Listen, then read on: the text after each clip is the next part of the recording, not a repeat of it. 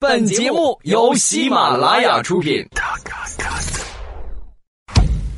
马上有未来，开始了啊！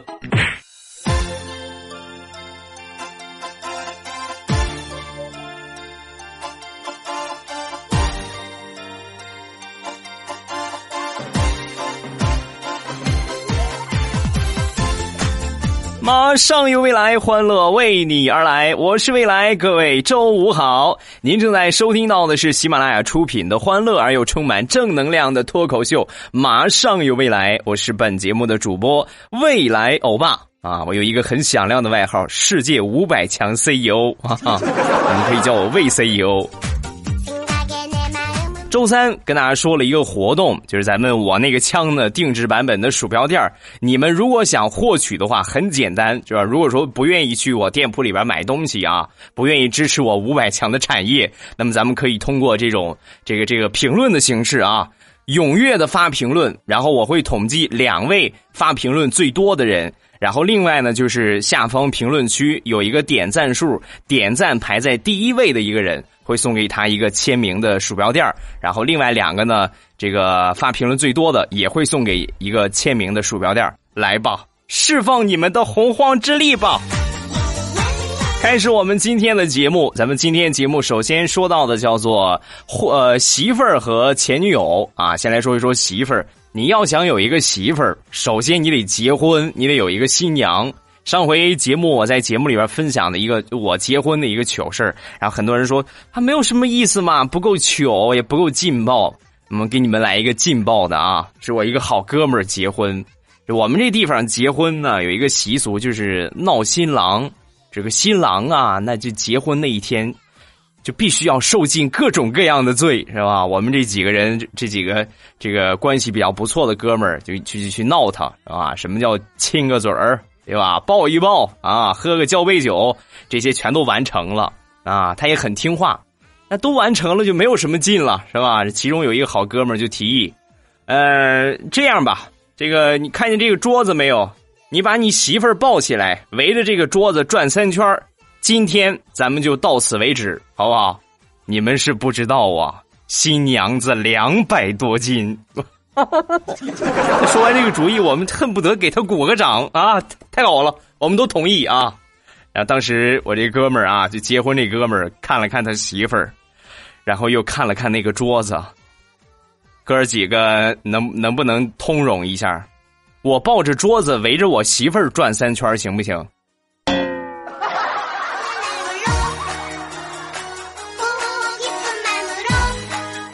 说完了第一个二货朋友，咱们再来说第二个二货朋友。我身边都是二货一箩筐啊。他结婚呢，他这媳妇儿平时都是不化妆，然后结婚那天呢，捯饬了捯饬，很漂亮。当时呢，他也就感觉，哎呀，你看我真是超着了啊，娶这么漂亮的新娘。这婚礼上呢，司仪就问我这个好朋友，呃，新郎新娘今天漂亮吗？对吧？说完之后，我这哥，漂亮啊，有多漂亮啊？嗯。就就跟别人家媳妇似的，要不是我们几个拼命把新娘往回拽，估计他这辈子就得打光棍了。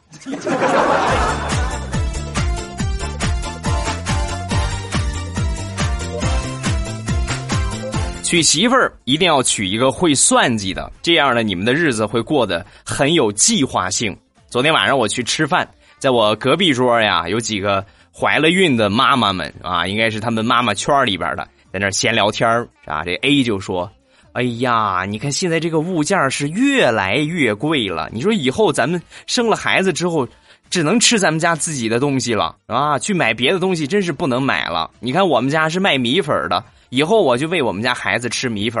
你看你是吧？指着这个 B 就说：你看你，你们家是卖牛奶的，以后就给你们家孩子喝牛奶就行。”啊！说完之后，这 B 说：“对对对对对，哎呀，太对了。”然后转过头又问 C：“ 哎，我还没问你，你们家是卖什么的？你以后准备给你们家孩子吃什么呀？”说完，C 一脸黑线：“我们家是卖农药的。”求这位姐们儿心里的阴影面积。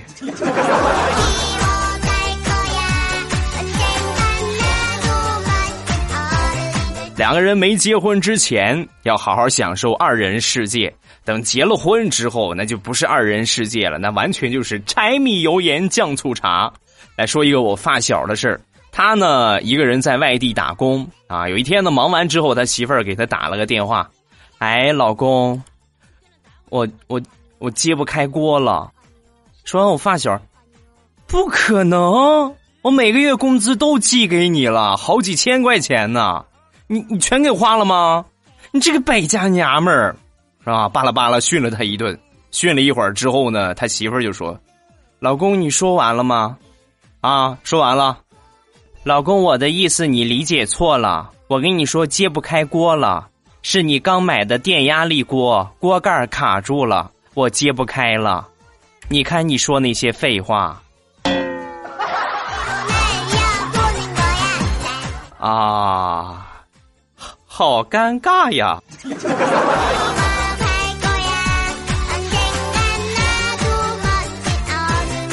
结婚之后，家务活是谁也逃脱不了的。在我们家里边呢，都是平摊。比如洗衣服，我们就是一个人洗一天。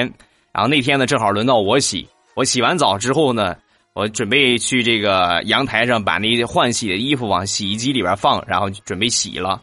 啊，我一出来，正好看见我媳妇儿。在阳台上把这些这个换下来的衣服一件一件的往这个洗衣机里边放，这个傻姑娘肯定是忘了，她肯定以为今天是她洗了。正在我美的时候，我媳妇儿把这些衣服呢放到洗衣机里，然后径直走向我。好了，老公，衣服我已经检查过了，没有钱，你去洗了吧。我那个枪呢？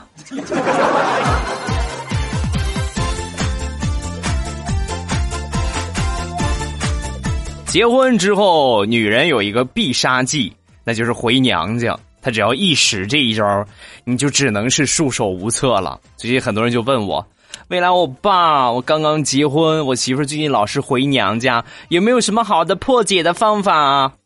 当然有了，给你们现身说法一下啊！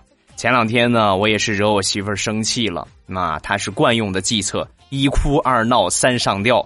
这早已经习惯了，然后就没搭理他。最后他就使出绝招了，哼！你不理我，我就回娘家。当时以为只是说说而已，是吧？出去溜达一圈，然后就回来了，解气之后就回来了。但是到了晚饭时间啊，早上起来吵的架，到了晚饭时间还是没有回来。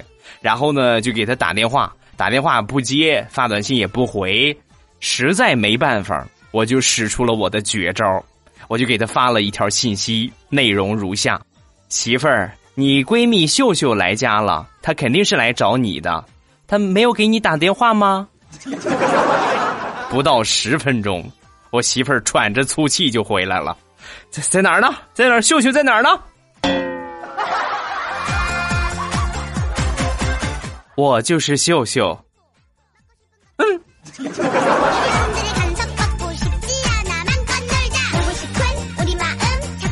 说完了这一些呢，咱们再来说一说找媳妇儿的一些标准啊，包括找媳妇儿的注意事项。首先来说，第一个，好工作啊，一定要找一个有好工作的。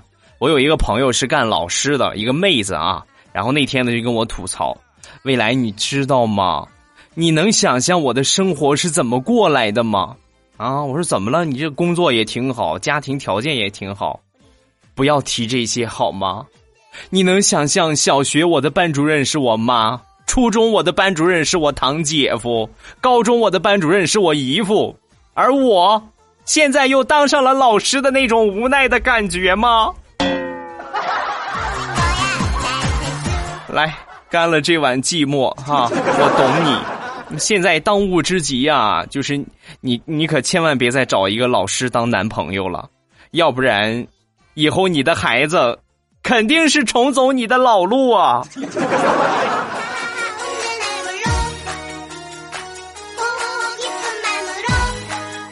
结合我个人的情感经历，我觉得找一个老师当媳妇儿还是比较幸福的啊！来说一说我曾经的那段相亲时光，那是我大学刚毕业，我妈就非得逼着我结婚，每天呢都给我安排相亲。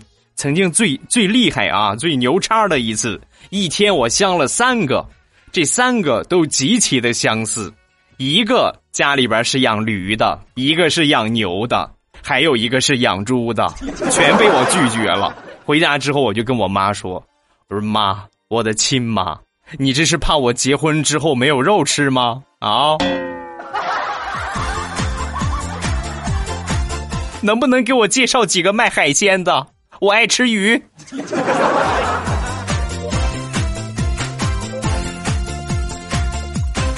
刚才咱们说的是找媳妇儿注意事项之一，咱们再来说一说之二，别太抠。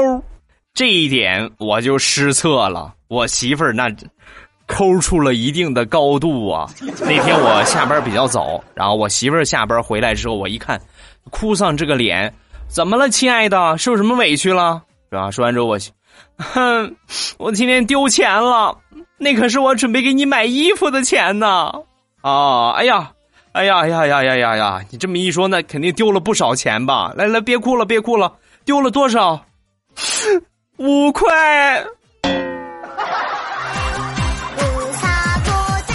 我我过得一点都不快乐。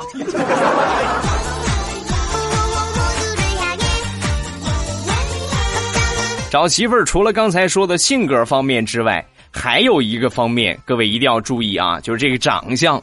各位千万不要太在乎长相，因为女大是要十八变的啊！咱们来说一个早安妹子，对吧？号称喜马拉雅第一大女神啊！那我是喜马拉雅第一大男神，是吧？啊，捂脸。有一天呢，早安的爸爸就领着早安就一块见客户。这客户见到早安之后，哎呀，这是你闺女吗？真漂亮。对吧？当时他爸呵呵一笑，然后随身呢都带着早安的毕业照，把这毕业照拿出来就给他这客户看，给你找找吧，这是我闺女的毕业照，你看看哪个是我闺女。当时这个客户拿过这个这个毕业照，看看照片看看早安，看看照片看看早安，看了半天，实在是没找出来呀，没有啊，是吧？没有没有跟他长得一样的。说完之后，他爸就给他提示了一下，你找。最丑的那个，哦，是不是这个？对对对对，就是这个，就是这个。哎呀，你闺女是不是整容了？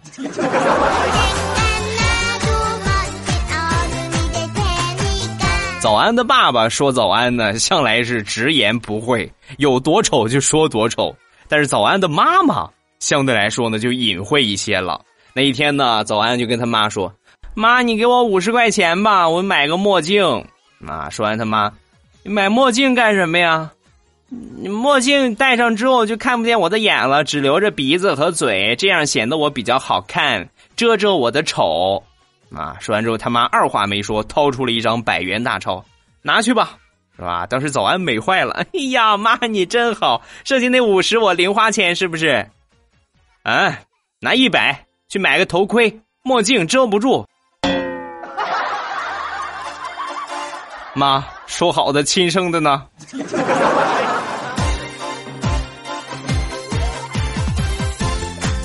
刚才说了男的如何找媳妇儿，咱们也得说说女同志如何成功的嫁出去，对吧？当新娘。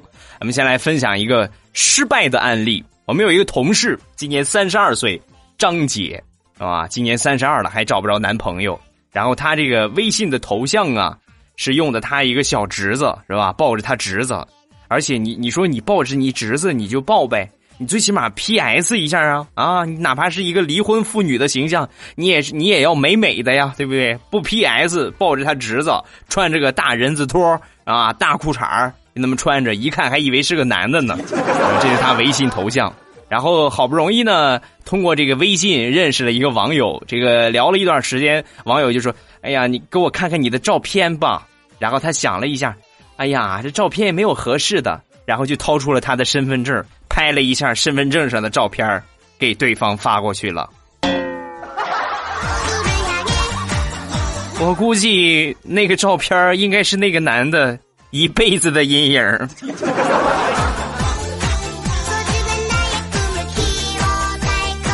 女孩子要想嫁出去，一定要有一个好身材。呃，经常听我节目的都知道，我节目里边有一个身材特别不好的人，那就是大石榴。有一天呢，大石榴的闺蜜跟大石榴一块去逛街买衣服，然后当时呢，大石榴看中一条裙子，这个试了一下，试了一下之后呢，穿出来，当时她闺蜜就说：“哎呦，不错啊，这衣服挺好看，买了吧？”啊，这个大石榴就说：“啊，不太好，这有点显胖。”没有，这衣服特别显瘦，挺显瘦的。你看还收腰呢，啊，挺好，挺适合你。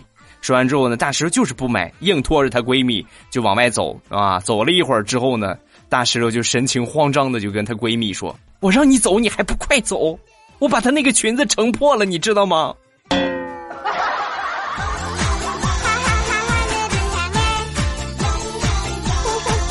就大石榴而言，像这种把裙子撑破的事儿，已经不算是什么新鲜事儿了。他还有更牛叉的，听说过一句话没有？就是你这么牛叉你怎么不上天呢？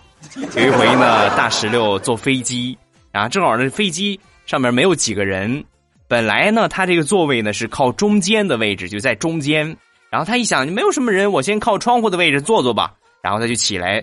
准备挪座，在挪的时候呢，就被空姐给发现了。空姐就上去把他拦住了，然后说了一句大石榴这辈子都不会忘记的话：“这位女士，请您坐到中间好吗？如果您坐到边上的话，飞机就没有办法保持平衡了呢。”哎，我那个枪呢？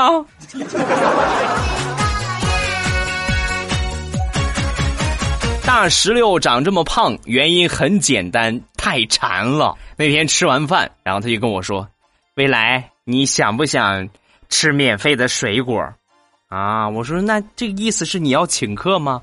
啊，咱们俩都可以免费吃，啊，可以呀，太好了。然后他就领着我来到了水果批发市场，从第一个摊位尝到了最后一个摊位。哎呀，我实在吃不下了。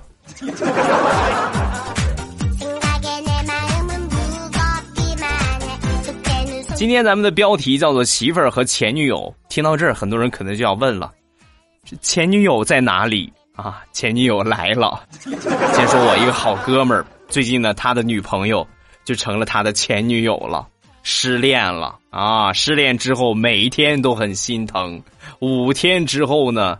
发展成为整个胸口都特别疼，啊！有一天又给我打电话，未来我真是没有体会过失恋，原来失恋这么痛苦，太难受了，我胸口都疼了十天了，现在还疼，啊！我一想，不能吧，你这伤心也伤的太厉害了，十多天你的胸口还疼，没关心这个事儿。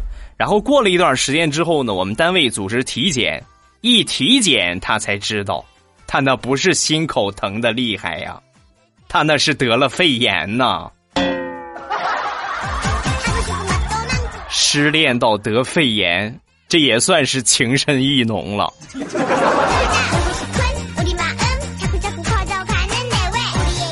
很多人可能要问，为什么分手呢？原因很简单，我这个朋友啊，这同事长得太矮了。那天呢，跟他媳妇儿去。一个裤子店啊，去买裤子，然后进店之后呢，因为他知道他这个身材，然后就就跟店家就说有没有九分裤啊，老板，啊，什么意思呢？个儿不高，买个九分裤呢，差不多刚刚好啊，正好是十分裤，然后也省得去修这个裤脚了，穿着正合适啊。但是令他没有想到的是，他要九分裤，老板给他拿了一条七分裤，扔给他，然后说：“是这个吧？”这个对于你来说，我觉得差不多就是九分裤了。再来说一说地雷，地雷的前女友是一个护士。然后有一天呢，地雷就给他这个前女友打电话，哎，那个什么，你帮我买一瓶安眠药呗，是吧？说完之后，他前女友就说：“怎么了？失眠了吧？”哈哈哈哈哈！活该，不帮你买。而地雷一想，看来直接这么跟他说，他肯定是不乐意的。嗯，我就换个方案，啊，不是你理解错了，我不是失眠，我我准备自杀，是吧？说完他前女友，是吗？你等着啊，我这就给你送瓶大的过去。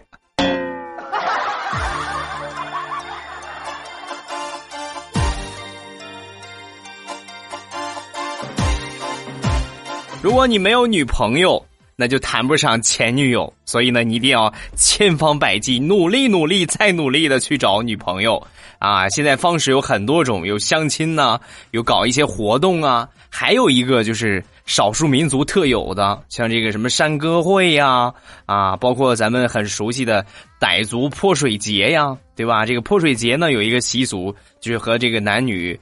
呃，谈恋爱有关的啊。如果说这个年轻的男女互相都很喜欢的话，就会用这个泼水来表示爱意啊。我泼你，你也泼我，就表示这个互相喜欢啊。我表弟呢，前段时间就听到这个事儿了，就说准备在泼水节的时候呢，要去找一个傣族姑娘当女朋友，姑娘当女朋友。但是一想，如果泼的浑身都很湿，也不大好。说完之后，我就说他，我说表弟呀。去傣族泼水节被泼不可怕，可怕的是你站在泼水广场上一天都没有人泼你，那才叫尴尬呢。哎，哎，别别走，你泼泼我，你来泼泼我，你再走。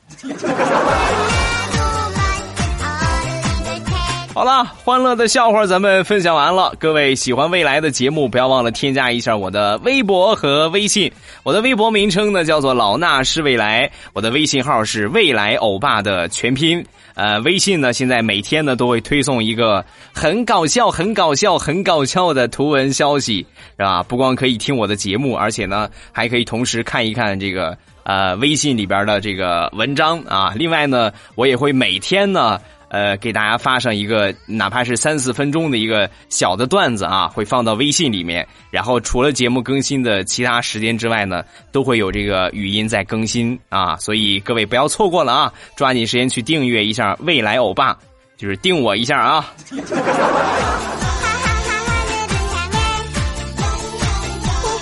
另外呢，就是不要忘了把我的专辑收藏一下，马上有未来把这个专辑收藏，然后在我节目更新的时候呢，你就可以第一时间听到了。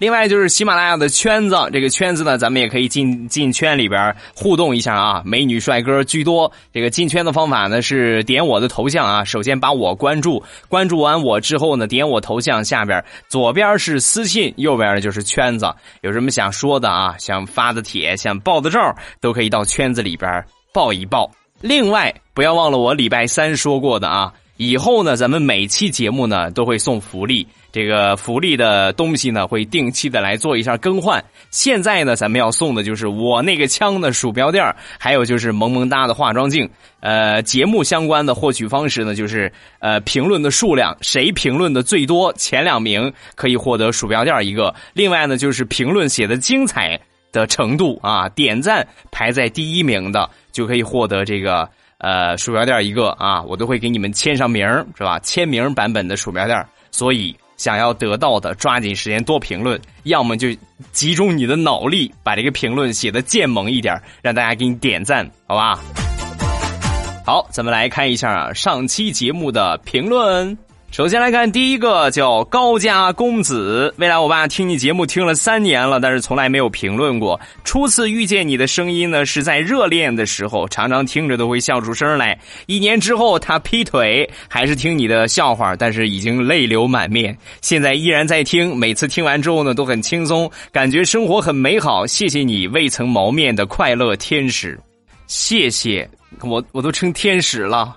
哎呀！好幸福啊！感情这个事情啊，不要太去强求，也不要太去念旧，过去就过去了嘛，对不对？何况你也没有什么错，你老是去想一个对你犯下错误的人不太好啊。再看下一个，未来小姨子，哎呀，这是很有诱惑力的一个名字啊。他说：“欧巴又熬夜了，每次呢都会对自己说今天晚上要早睡，可是始终办不到，这到底是为什么呢？”很简单呐，生物钟没有形成习惯。你老是这么很晚的去睡，生物钟就已经已经定性了，就到这个时候我是不会去睡觉的。所以说呢，你要养成一个良好的习惯。慢慢的开始。你比如说平时都是十二点睡，你可以今天呢十二点差十五分钟十二点睡，然后明天呢差半个小时，就是慢慢的往前去推。但是前提呢，一定要把这个整体的工作安排往前推一推，别到时候一忙一忙又到晚上十二点，也不要像我一样，你看我录节目又录录到了十一点十一分，是吧？这样就不太好啊！一定要合理的规划，合理的安排作息时间，尽量的不要熬夜，熬夜对身体损害很大啊。再看下一个，你是风儿，我是沙。欧巴听你节目这么久了，从来没有搜到过你的照片。看你的背景图片挺好的，像宋仲基呢。啊，你是第一个说像宋仲基的啊。再看下一个，叫等我来。为了我爸第一次给你留言，以前都遇不到。刚发出来的时候，每次呢都会看到好多人来留言，我都懒得留了。你的每一期节目呢，我都听过，很喜欢，要加油哦，么么哒。嗯，感谢啊。这个评论这个东西呢，你你你还是要写的精彩一些，就不是说你写你越靠前的评论，然后你就会越容易被读到。不是这样啊！我看评论都是所有的我都看，不管你是在什么时候留的，只要你写的很精彩，写的很搞笑，我一般都会读啊。再看下一个，叫臣妾真的做不到。为什么我的头像传不上去呢？是不是长得太好看了？系统都嫉妒我了。第一次打赏，往后每期欧巴，你只要让我高兴了，我就赏你小费。你是不是在想？我那个枪呢？啊，那怎么可以？你都给我打赏了，我怎么可以拿枪崩你呢？给你个手榴弹就好了嘛。下一个叫别等闲，为了我爸太爱你了，我一有空就听你的节目。那天呢，和我男朋友在一起，我打开喜马拉雅听你的节目，我男朋友就说：“这人说的挺好啊啊！”然后我就说：“那当然了，这可是我喜马老公。”然后他就不高兴了。但是从那以后，我们两个人就一起听你的节目了。就说到这儿呢，我要提醒一下啊，就你们叫我老公呢，就偷偷的叫就好了啊，可千万别当着你男朋友或者当着你老公的面，这是我老公是吧？我觉得没有任何一个男人能够接受得了这种语言上的绿帽子，还是不要刺激他们为好啊。大家都心知肚明嘛，对不对？再说此老公非彼老公。我这就是我的外号而已啊！再看下一个，叫仙仙三六九幺幺。欧巴，你的广播听了快两年了，但是从来没有评论。今天是我第一次评论，因为心疼你在火炉里边给我们录节目，所以呢，我冰雪聪明智慧的建议是，你准备录音之前，先把空调的制冷开到十六度，先开上几个小时，然后你再进去录音。这个时候呢，再把它关掉，应该可以维持几个小时的低温是没有问题的啊！你说呢？快夸我又美又机灵。难难道说我那期节目没有提到录音室里边没有空调吗？啊，哪有那么多钱还上录音室里边安个空调？录音室里边都是密闭的啊，什么都没有，就空调也没有，唯一有的就是啊，两腿中间的这个风扇。哎呀，我一说好羞涩呀。不过确实这个方案挺好啊，这个既降温，而且又可以降噪音啊，没有很大的风噪。谢谢吧。虽然这个方法有点恶心啊，这个下一个未来的 Gary，未来我爸喜马老公，现在我的搜狗输入法都已经能够自动打出来了。我们好多都是菜转粉儿，你不要再黑彩彩了，要不然呢，我们就去彩彩下面告诉他不要帮你宣传了。哼，读还是不读？菜转粉儿，你说就是彩彩的粉丝，然后转到我这边是吧？应该彩彩经常在节目里边黑我。其实这是这是我们主播之间的一个很好的一个互动形式。你比如说，你们老是听彩彩的节目，一听他黑我，天天说未来，天天说未来，他到底是个什么样的小贱人呢？然后你们就来我这儿了啊！那我呢，天天说彩彩，天天说彩彩，哎，彩彩到底是一个什么样的平平嗯兄妹呢？然后就去听听他的了。这是一个很良性的互动啊，并不是说单纯的去黑某一个人，我们关系都杠杠的。啊，尤其是我和小黑还有调调，是吧？他们两个呢，就是我的好基友啊。我是攻，他们是受啊。啊，捂脸。下一个叫医，这是医生啊。他说：“欧巴，我听你节目呢有两年了。”哎，今天这评论好多都是两年的啊，没有太多评论，一直默默的在听。七月十二号，我要向我的女票求婚，那天呢是她的生日，想给她一些惊喜，有没有什么好的想法？求点子。结婚日期呢已经定了，可是还是想给她一个求婚仪式。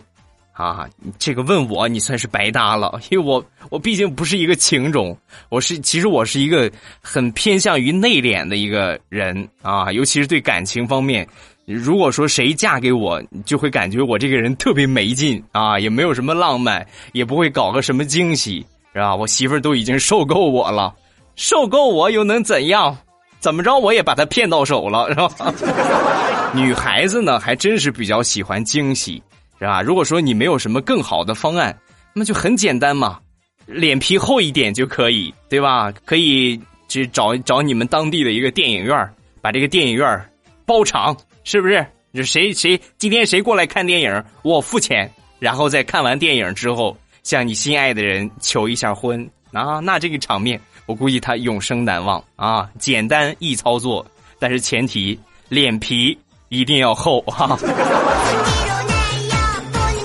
再看下一个，清风徐来发现了我节目的一个神奇功效。他说：“未来我是第一次听你的节目，然后听你节目呢，我是发烧，发烧。我听完你的节目，我一量，烧退了。欧巴，你的声音还有治病的功效啊！如果要是真那么神的话，那我估计我从此以后我真就出任 CEO 了。你看，我不光可以跨多个行业，化妆品、食品。”现在我又可以跨医疗了啊，然后我就可以奔着我把所有的医院收购的这个理想而去努力了，对吧？你你有病吗？来跟我说一说，我给你讲个段子，你立马就好了，不打针不吃药，三分钟无痛，做女人挺好。哎，这个词儿怎么这么熟呢？再看下一个，叫夏末微凉，欧巴听你节目已经一年多了。然后我就是那个一直没有评论过又被你节目黑到死的湖南人，我什么时候黑过湖南人啊？然后礼拜三，也就是六月二十九号啊，也就是前天是吧？这个是他的生日啊，祝他生日快乐啊！祝你生日快乐，欧巴！我最近呢，呃，有点太背了，希望下半年年的这个运气能够好转，欧巴祝福我吧，嗯，没有问题啊！生日快乐，下半年运气棒棒的。咱们再来看另外一个祝福，叫不美不媚不艳不没有了啊！欧巴后天呢就是我最好同学的生日了，想借这个地方呢借欧巴的声音，告诉我的同学生日快乐，因为她是女生，而且呢从学校就一直单身到现在啊，在生日这天呢。我会让他干了最后一碗狗粮，从此摆脱单身狗的愿望。欧巴的圈子俊男美女这么多啊，我会让他听你的节目，关注你的微博，成为你的粉丝，甚至呢，你就是他未来的老公。欧巴，你一定要读啊，我的同学才能够听到。在这儿呢，点一首温岚的《祝我生日快乐》，送给我的同学，谢谢欧巴。嗯，不客气啊。呃，今天呢是一个比较特殊的时间，因为今天是六月三十号，也就是。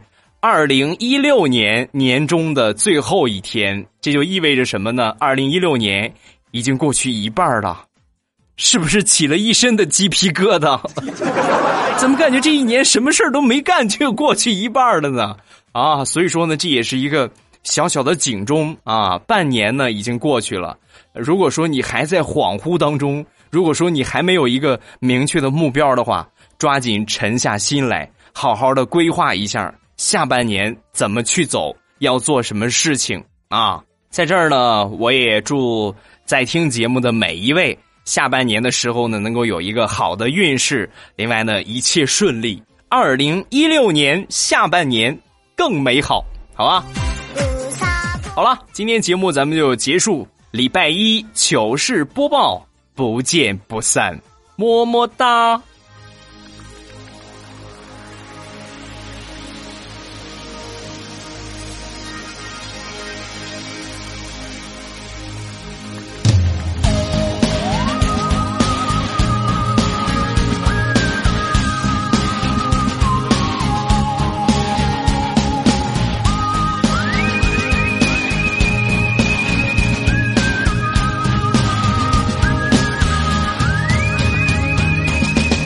坚强做双翅膀，勇敢就是种锋芒。逆风也要飞翔，梦想是最好的信仰。把希望化成力量，让奇迹从天而降。才能分享，梦想就开始发亮，放飞梦想。